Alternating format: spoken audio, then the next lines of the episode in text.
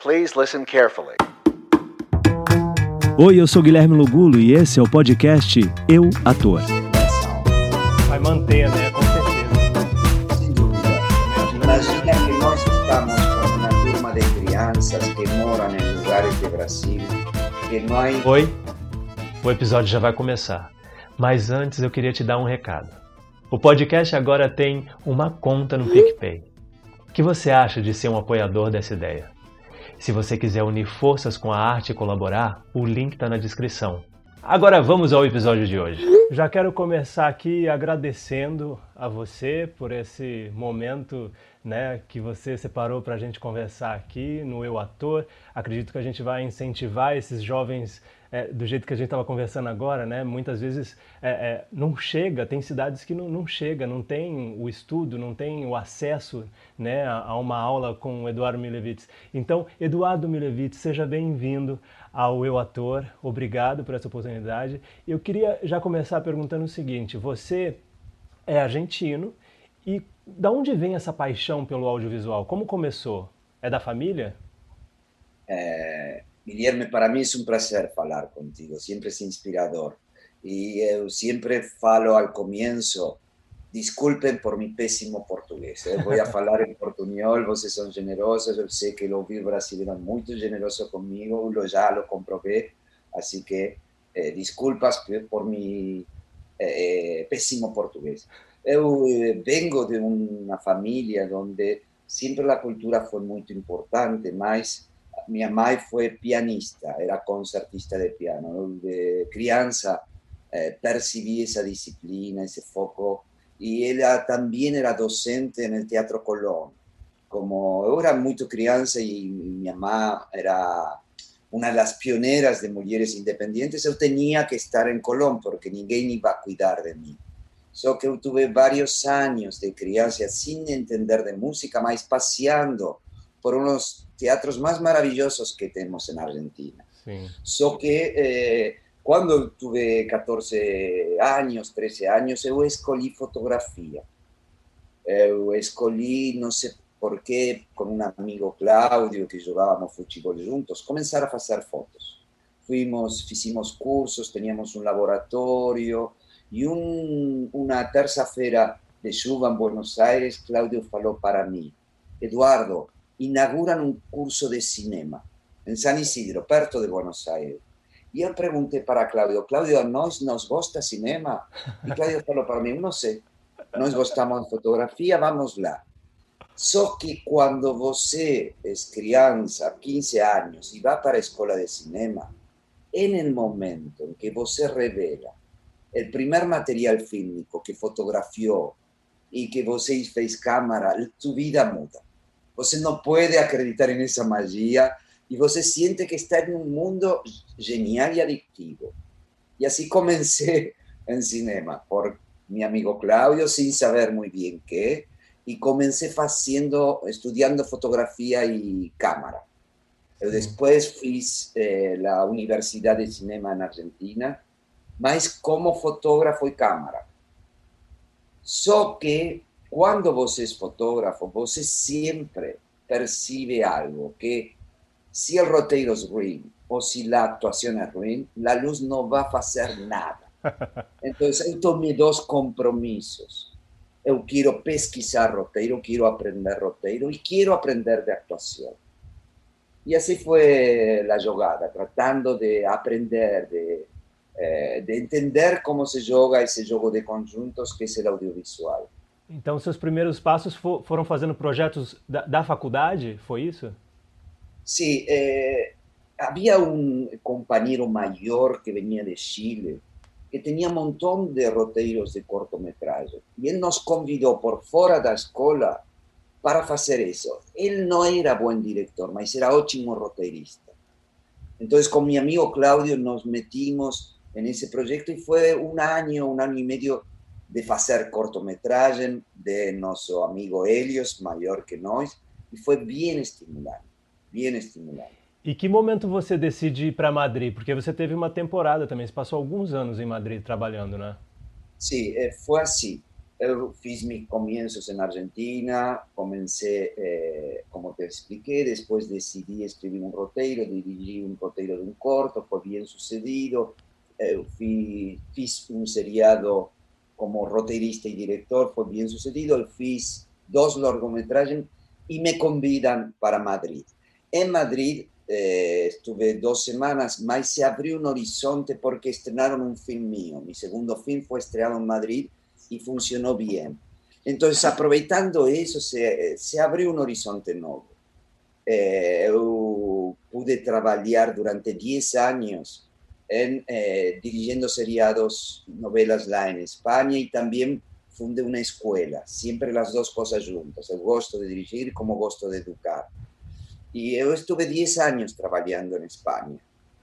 Sim, mas aí então foi E, e, na Argentina, então, em Buenos Aires, vocês faziam já esse trabalho de, de preparação de elenco, de, de, de preparar atores para atuar? Não, não, na Argentina eu não fiz esse trabalho. Eu, na Argentina, era valorado, sobretudo por atores, por um olhar sobre a atuação. Quando eu escolhi atrizes para meu primeiro cortometragem, escolhi nossa Fernanda Montenegro, Cristina Vanegas o admiraba, ella era realmente alguien que sabía mucho. El primer día de grabación ella faló para mí al oído. Usted no tiene idea lo que es dirigir un actor, mas você tiene un olhar privilegiado. Te convido a mi escuela. Por Cristina fui a la escuela durante dos, tres años como alumno, más para ella. No, no sentía necesidad de actuar, mas ella hallaba que era importante nuestra parcería.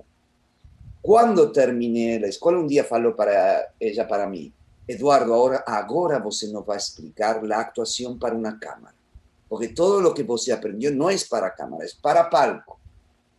Yo comencé por ella a dar aulas en la escuela de ella, tratando de responder a la pregunta, ¿cuál es la diferencia entre actuación de palco y formación actoral de palco y con una cámara en audiovisual? Yo trabajé con ella muchos años en su escuela. Fue así que comencé. Mas cuando fui para España, eh, yo rápidamente fui convidado por actores para entrenarlos. Fue muy fácil, no sé cómo se dio, mas fue siempre un convite. So que en algún momento un productor con el que yo trabajaba me dijo, usted quiero como director más preciso que prepares a un elenco de un seriado que está fracasando y que quieren demitir a todos. Entonces fui a colaborar y él ficó muy feliz, el resultado fue muy bueno y comencé, além de dirigir, a virar lo que se llama la, un productor creativo. Yo tenía que coordinar a directores con sus herramientas, con actores. Entonces viró algo que fue creciendo sin propósito. No estaba proponiendo, hacía lo mío. So que cuando eh, volteé para Argentina en 2012 para dirigir un film, cuando estoy dirigiendo acontece algo muy común en Argentina. El productor se va, no hay dinero y todo fica paralizado. En esa situación recibo una ligación de una amiga eh, productora brasilera que mora en España y que viene para hacer un film en Brasil. Y me faló, el director precisa de alguien que lo ayude porque es un documentarista que va a virar por primera vez para ficción. Entonces yo topé y fui, fiqué un mes, trabajé en ese film, conocí los primeros actores y fue mendando uno con otro. Me llamó después otro director, después contactaron de Globo de, y se fue dando. Más en ese momento mi foco, de Guillermo, no estaba en el trabajo aquí, sino en mis brigas con el productor lá. O sea, esa situación que você no sabe bien qué hacer. Y después las cosas se fueron dando de un modo siempre inesperado. E você consegue. Tem diferença dessa atuação do espanhol para o argentino, o brasileiro? Você, consegue ver um olhar diferente? Sí. Eh, eu lo que encuentro entre actores de España, de Argentina y de Brasil en común son los modos de defenderse. ¿Qué quiere decir? Actor cuando hay una cámara, siempre va a optar por defenderse porque es un automatismo, él no va a escoger, el automatismo de su máscara es veloz. Eh, actores españoles son millones, como brasileños, como argentinos, mas el modo de defenderse es bastante parecido, porque las estrategias de recompensa son parecidas. Quiero explicarte. En general, un actor se infantiliza virando amable, se pone muy mental queriendo ficar eh, eh, bajo el comando, desafía y va a briga o se ampara en su histrionismo exagerado. Las recompensas son distintas. Quien controla lo que busca es el prestigio, ser admirado. Mas quien se infantiliza lo que quiere es el afecto, ser querido, gustoso. Quien fica histriónico lo que busca es amplificar la atención, que todo el mundo esté atento a mí. Cuando falo, todo el mundo conmigo. Y el rebelde, el actor que se enmascara como rebelde, lo que te va a avisar es, a mí no me importa nada de vos, porque yo soy el centro del universo. Esas estrategias son comunes, son comunes. Después hay una diferencia en cuanto a modalidad. Por ejemplo, en Brasil, la máscara amable tiene mucho prestigio, en España no, tiene mucho desprestigio en España, si se comienza sonriente, el español va a decir, me quiere robar algo. en cambio, si você aquí comienza un poquito rebelde, van a decir, el sentido es muy agresivo. Eh. Entonces son esas pequeñas mudanzas, más no hay nada en el DNA de un brasileño diferente al de argentino y diferente del español, solo cultura, nada más, solo reconocimientos culturales. Lembre que a veces nos confundimos e imaginamos que Guillermo aprende a actuar en una escuela. No, você aprendió a actuar antes, você aprende por contagio, de una cuestión cultural, en su escuela, en su familia, en la televisión, todo eso determina muchísimo de su actuación. Entonces, hay modelos culturales. Por ejemplo, Brasil, el melodrama y la novela es una narrativa muy común. En España no existe esa narrativa, es otra. Es una comedia más burda, es un drama más burdo. Y en Argentina es otra. Mas es cultural, eso no significa nada más que algo que você se contagió de criança e que resulta fácil. Você, dentro da TV Globo, fez diversa, preparou diversos elencos para diversas obras, né? mais de 20. Você, é, dentro da TV Globo, você encontrou certa resistência dos, dos atores veteranos, dos atores mais velhos que vinham fazer a preparação com você? Sim, eu não diria, eh, eh, Guilherme, eu não diria que encontrei uma grande resistência entre actor velho, mas encontrei em alguns atores uma forte resistência, sobretudo actores que eh, sentem que suas ferramentas são suficientes actores que sienten que ya aprendieron todo. Lembre que es, una profesión muy difícil, porque você tiene que, al mismo tiempo de arriesgar, tiene que conservar. Porque si no es pura inestabilidad, si yo pido a Guillermo a cada segundo arriesgue, você va a ficar muy inestable. Cuando você es novo, inestabilidad forma parte de la aventura, taquicardia es gozoso.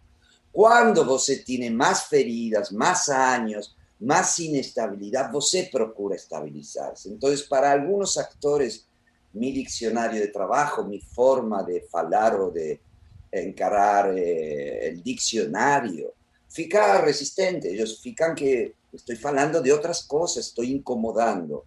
Yo acepto que mi tarefa con ellos es ser más jardinero es saber esperar, es saber dar ferramentas. Yo tengo, você conoce, yo tengo una forma de trabajar muy objetiva. No voy a hablar para você nada que no pueda mostrar con mi cámara en una tela.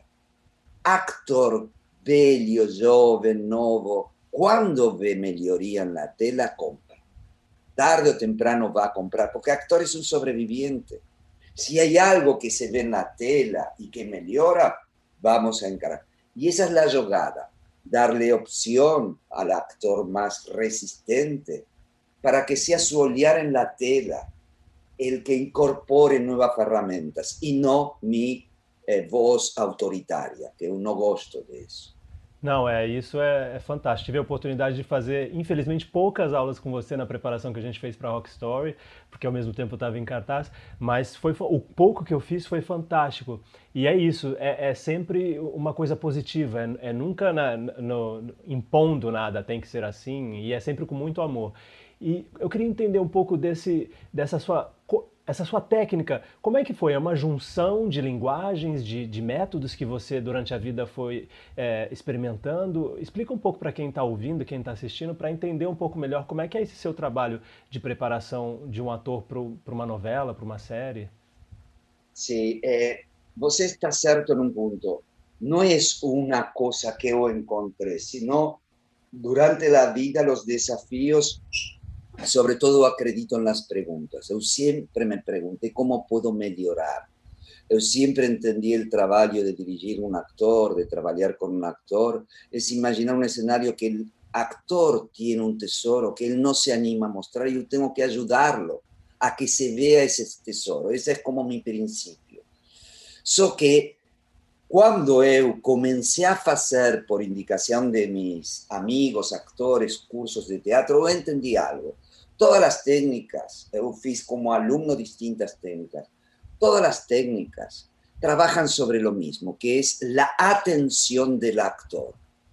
Guillermo, si usted va a trabajar con una técnica de Stanislavski, su atención va a estar digerida metodológicamente a sus vivencias interiores, a sus lembranzas y a su posibilidad de accesar y construir desde su interior.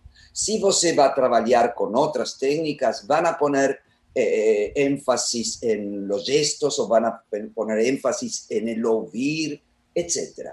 Mas yo me había dado cuenta que solo un director se arriesgó a plantear la concepción de dirección y formación de actores desde el lenguaje de la cámara, que fue Robert Bresson. Yo cuando leí Robert Bresson, cuando asistí a sus films, entendí que él estaba haciendo una virada de 180 grados. Era la primera vez que un director de cinema formulaba un concepto de actuación claro.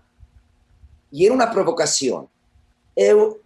mi forma de trabajar me llevó a entender que el gran enigma hoy para Guillermo no es su interior, porque Guillermo ya trabajó con técnicas sobre interior y Guillermo probablemente su diccionario tenga que ver con cómo se siente todo el tiempo. Mas Guillermo tiene un problema, él nunca se ve de afuera. Guillermo mora dentro de Guillermo y tengo que darle herramientas para que enfrente el enigma de cómo es Guillermo desde afuera. Y eso es de a poco entender herramientas que puedan ayudar a Guillermo y llevar la atención a Guillermo en lo que Guillermo está construyendo, no en lo que está sintiendo. Porque lo que está sintiendo vos ya lo tiene hiperentrenado. Yo siempre falo, los actores hallan que su sentimiento en el audiovisual es GPS de algo. Yo les digo, queridos, no es GPS. O sea, haya que la escena fue genial y la asistimos y es horrorosa. ¿Por qué? Porque el audiovisual trabajar frente a una cámara y ahora lo vemos, es una reducción de su actuación. Es una construcción diferente a la presencial que vos estás sintiendo. Entonces, yo necesito darte herramientas para que su potencia en la tela brille. Entonces, nos construimos eh, un diccionario, una metodología, un proceso y pasos en donde comenzamos por que você enxergue a sua máscara, como la construye, cuando la construye, y enxergue mecanismos para esvaciar rápidamente esa máscara. Y a la vez, lo más difícil, você sabe, del audiovisual es cómo el director pide algo para Guillermo y Guillermo pueda ejecutarlo. ¿Qué quiere decir? Guillermo, si yo te pido, quiero que tu próxima eh, toma, take, sea mucho más saturniana con fuego en Aries y un poquito de Capricornio, você no va a saber qué hacer. Yo necesito que você pueda ejecutar rápidamente y a la vez entrenar. Por eso las, eh, los pasos que nosotros trabajamos son Eu comienzo por foco, voy a limpieza, después trabajo protagonismo, eh, trabajo con vitalidad, encuentro tu presencia en el feminismo masculino para afinarla, cómo você puede conquistar profundidad, que son claramente cualidades que falan con Guillermo, con la tela y con el espectador, porque eso es lo más complejo de entender. En el palco, su actuación es asistida en el vivo y usted recibe un feedback inmediato. Mas en la tela es bien un proceso complejo. Você graba hoy, se edita en un mes, va en dos meses y todo eso puede sufrir muchos embates. Entonces yo necesito que la formación y las herramientas de Guillermo funcionen para la tela y para el espectador. Entonces construimos un trabajo que afortunadamente es eh, bastante funcional con audiovisual, ya tuvimos muchas experiencias, que tiene que ver con esto, con la atención de Guillermo va a ir a la construcción audiovisual y su presencia en la tela. Lembre que você puede construir un Macbeth o un Romeo con toda su pesquisa de años, se puede hablar italiano o inglés, se puede hacer inmersión en monarquías o en amantes eh, que se suicidaron, mas hay un problema severo. ¿Cómo se logra profundidad en la actuación en un medio superficial? Você enseguida detectó que yo estoy morando en un fondo virtual. Sí. Mas si yo voy al lugar real, yo no voy a ganar en visibilidad. ¿Por qué? Porque la tela es plana, no es profunda. Quiere decir que lo mismo que tengo en la realidad lo puedo tener de un modo virtual. Eso hace alguna diferencia para la actuación. Su compromiso como actor es ganar profundidad, concavidad y vacío interior. Quizás el gran maestro al que hay que revisar sobre profundidad es Berman. Berman nos dio herramientas de cómo virar profundo. Y nos necesitamos lograr que Guillermo vire más profundo en la tela porque la profundidad es el trabajo sagrado de todos en la industria audiovisual. Você, por alguna razón, tiene un ángulo formado por colores distintos, se ganó un poquito de profundidad. Más con el espacio, la luz y los cores, con la escenografía. Ahora, ¿cómo Guillermo gana profundidad como actor? Y ese es el desafío que nos necesitamos entender y enfrentar. Las telas van a seguir siendo planas. No imagine tres dimensiones por ahora en el mundo audiovisual. Mas você classificaria essa sua técnica, eu conseguiria usar ela tanto para o teatro quanto para o audiovisual ou é só para o audiovisual? Muda muito? Claro. Eh, eh algunos actores falam para mim, Eduardo, estou usando suas técnicas en esta peça de teatro, o diretor amou, todos amaram, perfeito. Mas eu las concebi para audiovisual. Eu sei que funcionam, por lo que me cuentan actores con los que trabajamos, por directores que me piden, vamos a hacer juntos un trabajo teatral, el topo, gosto, etc. Mas yo tengo que ser honesto con vos. El olear del espectador de palco también está influido por la cultura audiovisual. Entonces, yo sé que mi avó iba para un palco para ver realmente una sobreactuación. Él adoraba los excesos. Cuando una actriz lloraba en escena, cuando falaba, él adoraba. Mas era 1940. Corte, hoy nos asistimos a una mudanza, você lo sabe, imperceptible, mas la actuación muda cada día. Yo estoy siempre atento y estoy seguro que el Zoom va a afectar la actuación cuando voltemos a lo presencial. Entonces sé que algunos eh, directores persiguen una actuación más contemporánea. E as ferramentas que busco trabalhar têm que ver com afinar no presente. Você é um cara que assiste tudo, né? Você é antenado a tudo. Série, filme, você se aprofunda mesmo. Você acha que é importante o ator ter esse trabalho de assistir tudo que puder para se aprofundar, entender a maneira que está sendo feita, é, a técnica que foi usada, ou a maneira que certos atores é, é, têm uma, uma, uma, técnica diferente? Você acha importante isso do ator? Sim, eu acho importante eh, a cultura audiovisual, de linguagem, que essa cultura você se nutre assistindo filmes, assistindo seriados, assistindo cortos, estando antenado, como você falou, mas quero advertir de um risco também, sobretudo neste momento. Eh, eu penso que para Guilherme conhecer em nome de 22 diretores coreanos não vai mudar em nada a sua atuação. Quiero decir que si nos asistimos a seriados con afán coleccionista, como de un obeso fomento que solo quiere acumular y acumular, no va a funcionar eso. O se va a ficar pesado de información y no va a tener impulso para protagonizar. Mas algunas cuestiones son importantes. Cuando el actor tiene cultura audiovisual, no está interesado en demostrar cuánto sabe, sino en preguntarle más cosas a esa cultura. Entonces eu gosto de um actor com cultura audiovisual, mas entendido por esto, uma cultura que interrogue como se melhora, como se fazem as coisas, que estão fazendo outros en este momento. Por exemplo, se eu estou assistindo um seriado eh, contemporâneo Netflix, eu vou a buscar depois as referências. Eu vou tentar ver que esse seriado está originado nesse filme que fala com isso. Quando um actor logra hacer isso, está entendiendo bien el lenguaje, está entendiendo que esta partitura viene de otra música y que esta mixtura, entonces después él va a intentar jugadas más osadas. Lo peor, vuelto a decir, o es ser obeso o es ser anoréxico, es aquellos que no quieren consumir nada, que no asisten nada porque van a provocar algo malo. No, no, no.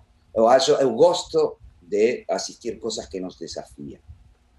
Você tem é, esse trabalho de, de fazer com que o ator perca o, medo da câmera, né? Que tem muito ator que tem medo de se assistir, de se olhar, entender. É, é, é ali é, é, a máscara de sorriso, é a... como é que você esse processo para o ator é, entender que ele não tem que ter medo, não tem que ter medo, ele tem que olhar porque olhando, se observando, se assistindo, ele acaba aprendendo e evoluindo. Como é que é esse seu processo? É, yo quiero decirte que la dificultad que tiene un actor cuando me dice, Eduardo, no quiero asistir a, no me sirve, no me sirve, es que su olear no está funcionando.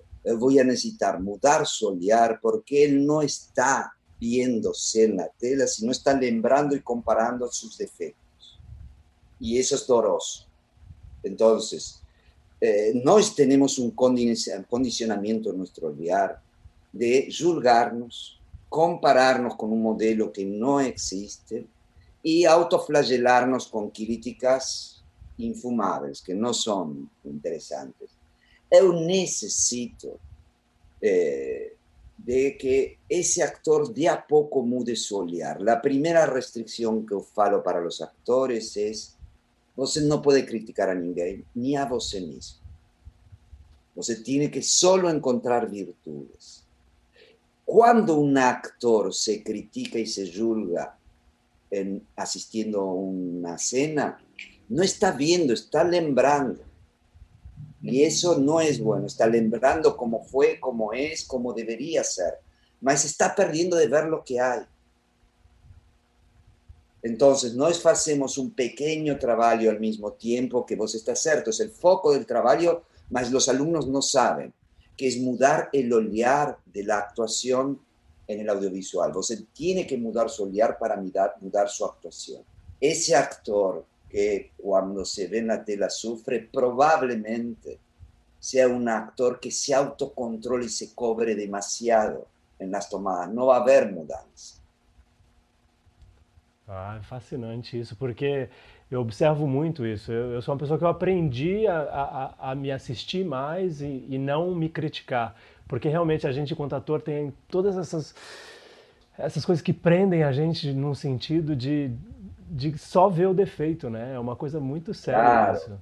está muy instalado en la cultura actoral, aquí en Los Ángeles, en Madrid, de el flagelarse y criticarse para virar mejor. Mas eu, que tengo 25 años de trabajo de docente de actores, nunca vi ningún actor que mejoró por eso. Nunca mejoraron por una crítica demoledora. Mas vi un montón de actores paralizados y bloqueados por críticas, que perdieron el rumbo, perdieron dos años, perdieron energía. ¿Por qué? Porque estaban en un ambiente muy tóxico, muy crítico o por escuelas muy críticas o por directores muy eh, bulimizadores. Entonces siempre digo lo mismo, actor no vira mejor por crítica, no vira mejor por cobrarse. No imaginen la actuación como una cuestión escolar que me cobro mi examen va a mejorar. Eso no funciona en la actuación. Yo siempre pienso esto. No es cuando fuimos crianzas, Guillermo, cualquiera, bien de pequeños amábamos ir por territorios desconocidos. So que enseguida mamá, papá y los, las quedas, los dores, las lágrimas hicieron que de a poco estemos siempre en una trilla conocida. So que actor siempre va a lo desconocido. Es una profesión que pagan a Guillermo para que vaya a un personaje distinto, nuevo, compañeros distintos, falas distintas, conceptos distintos. Nos necesitamos entender ahí que lo importante no es estar bien frente a lo desconocido, sino estar vivo. Muchos actores frente a lo desconocido se ferran y van siempre a repetir el mismo truco. Mas otros actores que comienzan a entender que no se trata de bien o mal, sino de vivo o muerto. Y ahí muda solear también. Las grandes actuaciones en audiovisual no son porque están bien, eso es muy pobre para un actor. Estar bien es una media. Las grandes actuaciones son singulares y están vivas. Y necesitamos tener herramientas para esa alquimia. Porque lembre, frente a una cámara, 40 folios de roteiro, un equipo técnico entero que está a con prisa para comer, qualquer hace bem, mas estar vivo é mais difícil. Nossa, é fantástico isso de pensar do estar vivo. Eduardo, estou aqui fascinado com esse papo, mas a gente já está partindo para o final, para a minha última pergunta. É... Uma pergunta que eu sempre faço. Você, Eduardo, se você pudesse voltar lá atrás é, para aquele jovem fazendo aqueles curtas-metragens na Argentina, o que você, depois de toda essa sua né, trajetória, tudo o que você já viveu, o que, que você diria para aquele jovem? Eu diria, siga para frente, que é todo um simples jogo. Não esqueça disso, não é mais que um jogo. Você é um privilegiado, jogue com outros, jogue para outros, jogue todo o tempo, não pierda o jogo. Não fique grave. Maravilhoso. Oh, muito obrigado por essa oportunidade. Acredito que a gente vai incentivar muitos jovens aí que escutam o podcast e assistem no YouTube. É, obrigado mais uma vez e espero que a gente em breve possa se ver pessoalmente e dar aquele abraço. Guilherme, eu celebro tua iniciativa, eu te conosco e fico surpreendido de las buenas perguntas, de tu bom ouvir e de tu curiosidade e fome por esta profissão misteriosa e maluca. Muito obrigado por haberme invitado aquí. Campeón. Campeón. Campeón. La próxima en Portuñol los dos. Sí, sí. Obrigado.